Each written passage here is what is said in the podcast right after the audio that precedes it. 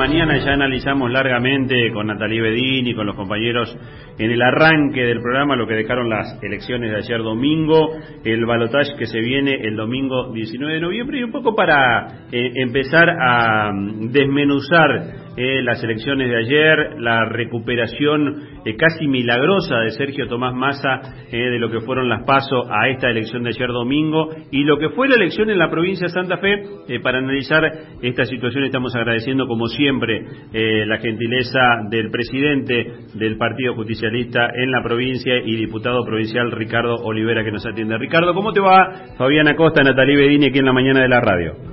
Hola Fabián, hola Natalí, Buen día, muy feliz estamos, la verdad que contentos, más de lo esperado te diría, pero bueno, acá estamos, estamos en el partido haciendo algunos números y mirando algunos algunos resultados. Bueno, eh, se han vuelto a meter en la discusión, este, se, han se han mostrado muy competitivos. Eh, ayúdanos a entender por dónde pasó eh, la recuperación de Sergio Massa, estos dos millones de votos que sumó de la paso eh, hasta acá y, por ejemplo, lo que fue la muy buena performance en el departamento Rosario. Bueno, mira, eh, yo tengo dos o tres parámetros de análisis. La, primera, eh, me parece que la, derrota de las pasos caló muy hondo en el peronismo y esto que si bien uno podía esperar lo del Milei, la verdad que tocó profundamente a la militancia, aquellos sectores que sin ser peronistas están con nosotros en el frente y demás, y esto me parece que generó una una la necesidad de un trabajo territorial y de comprometerse mucho más fuerte de lo que había pasado en las pasos. Segundo, lo de lo de masa que realmente ponerse la campaña al hombro en un escenario económico difícil, también hay que decirlo. Con un discurso que creo que es lo que se viene más allá de las candidaturas y demás. Esta crisis argentina se resuelve en el marco de un acuerdo, llamarlo unidad nacional, como quiera, y creo que Massa es el garante de eso y de todos los candidatos eh, es el más creíble desde ese punto de vista, ¿no? Porque toda su historia política ha, sido así, no, no, no sería el caso de Milei que seguramente esos acuerdos no lo podría llevar. Y después nos dio una mano Milei con su discurso, es decir, cuando vos transformas una campaña con un discurso de odio eh, indudablemente esto juega juega muy en contra, ¿no? Eh, Ricardo, Natalí te saluda, ¿cómo estás? Buen día. Hola Nati, buen día. Eh, ¿A vos cómo, dónde te parece que va a ampliar la base de sustentación eh, Sergio Massa? Porque, eh, bueno, Fabián dice casi milagroso, pero realmente después de lo que fueron las pasos se hizo un enorme trabajo, sobre todo también aquí en el peronismo de Santa Fe, en el Partido Justicialista, donde se concentró la campaña, pero ¿dónde más se pueden ir a buscar votos en esta, en, de cara al balotaje? Eh, mira, Nati, yo eh, creo que los, los acuerdos no van a ser subestructurales. Me parece que, a ver, eh, no hay voto lineal de Burri a Milei, y te digo por qué. En, el componente de los votos de Burri hay mucho radicalismo. Y yo no veo a un radical histórico bancarse de que Milei diga que Alfonsín fue uno de los culpables de las crisis o que la crisis empezó hace 107 años, si no me equivoco, con Irigoyen, ¿viste? Me parece que ese espacio, esos espacios del radicalismo, inclusive algunos ya se han expresado, intendentes y demás, eh, van a acompañar, no, ni siquiera lo digo que lo van a hacer públicamente, ¿no? Pero este hombre está prometiendo quitar coparticipación, vos imaginate hasta el mismo Puyaro, pensar que gane mi ley es estar arriesgando su futuro como gobernador digo esto. Y por el lado de Charetti también, ¿por qué? El voto de Charetti es un voto muy parecido al, al voto santafesino, es decir, ese voto productivista, federal, y me parece que eso también va, va a tener mucha incidencia en lo que viene y va a venir mucho para Massa. Y tercero, me parece que Massa empieza su campaña hablando del acuerdo nacional, y en esto, esos espacios, esos sectores, estos dirigentes eh, se van a sumar sin ninguna duda. Yo creo que va a ser muy difícil que mi ley crezca mucho y creo que vamos a tener la posibilidad de crecer nosotros mucho. Esta es la idea que tengo, ¿no? Eh, Ricardo, eh, Cristina Fernández de Kirchner y Alberto Fernández, el actual presidente, estuvieron corridos de la campaña. ¿Se viene un nuevo peronismo?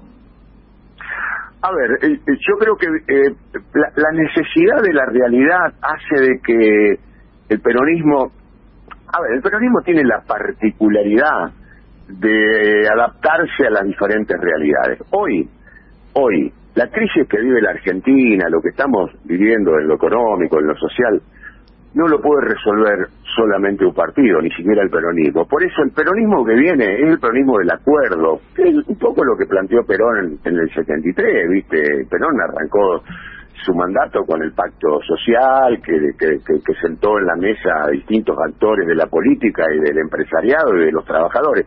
Me parece que viene por ese lado es decir, un peronismo, no digo distinto, que tiene que ver con una historia que es estar frente a la realidad que se modifica. Entonces, en este escenario seguramente que esto va a ocurrir. Ricardo, y en, y en esto que te planteaba Natalí del corrimiento de la figura de Cristina Fernández que decidió quedarse en Río Gallego, que no viajó a Buenos Aires, y, lo que fue la imagen ayer eh, como gran derrotado indudablemente del domingo electoral que fue la figura de Mauricio Macri.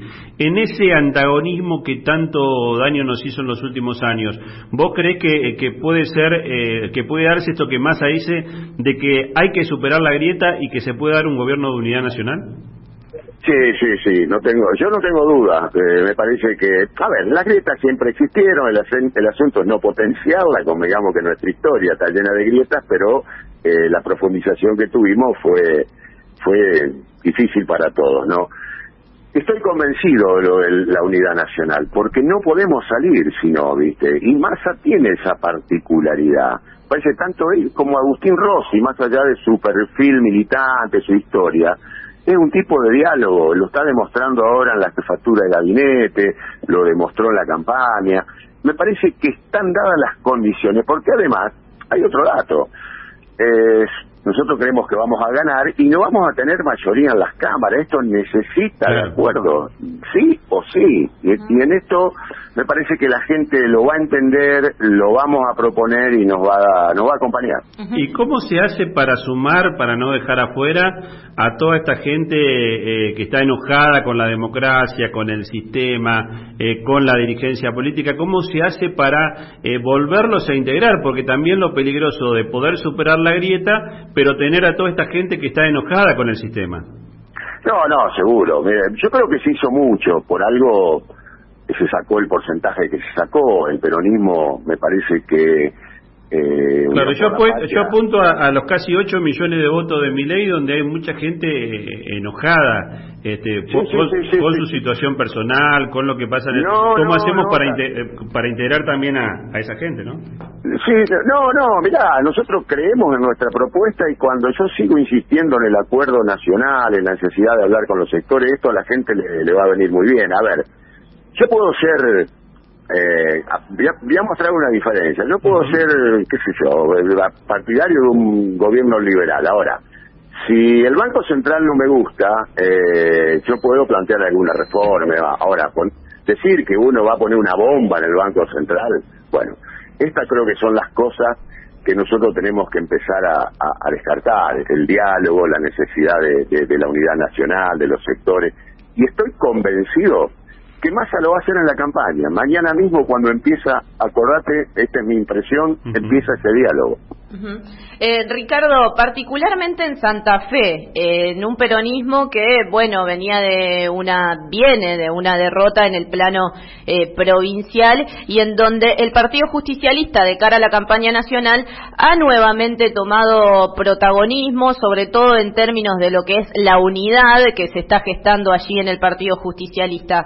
¿Qué eh, aire le da o cómo repercute esta elección nacional en el peronismo santafesino? No, primero a nosotros eh, nos ha llenado de felicidad. Vos pensás que recuperamos, si no me equivoco, casi 10 puntos de la, de la derrota de paso ahora en la provincia de Santa Fe, con dos elecciones muy buenas en Rosario y en la capital. Estoy mirando números acá de Santa Fe, la verdad que eh, gratamente sorprendido. Eh, me parece que esto tuvo que ver con lo colectivo, vos lo dijiste recién. Yo anoche viví una una situación de mucha felicidad porque se dieron dos cosas, estaban todos los espacios festejando, pero además en lo generacional, ¿no? Éramos pocos los viejos, muchos jóvenes apostando, así como hay grupos de jóvenes desencantados de la política y que por ahí han acompañado a mi ley y muchos de ellos tienen razón. También yo anoche vi grupos de jóvenes que se vuelven a enamorar de la política, que empiezan a ver algo esperanzador. Y eso creo que es lo que va a primar a partir de mañana o pasado cuando arranque, por lo menos definir la estrategia en la provincia y en, en, todo el territorio santafesino. Ricardo, hay un, así como uno pedía hace un ratito eh, cómo se, se, integran esta gente que votó a, muchas de las medidas que parecen antisistema, eh, también uno no puede dejar de pensar en los que están necesitando que lo subamos a, al sistema, que son aquellos que están debajo de la línea de la pobreza y, la indigencia en la República Argentina. Me parece que básicamente hay que empezar a mirar también con preocupación eh, esos números.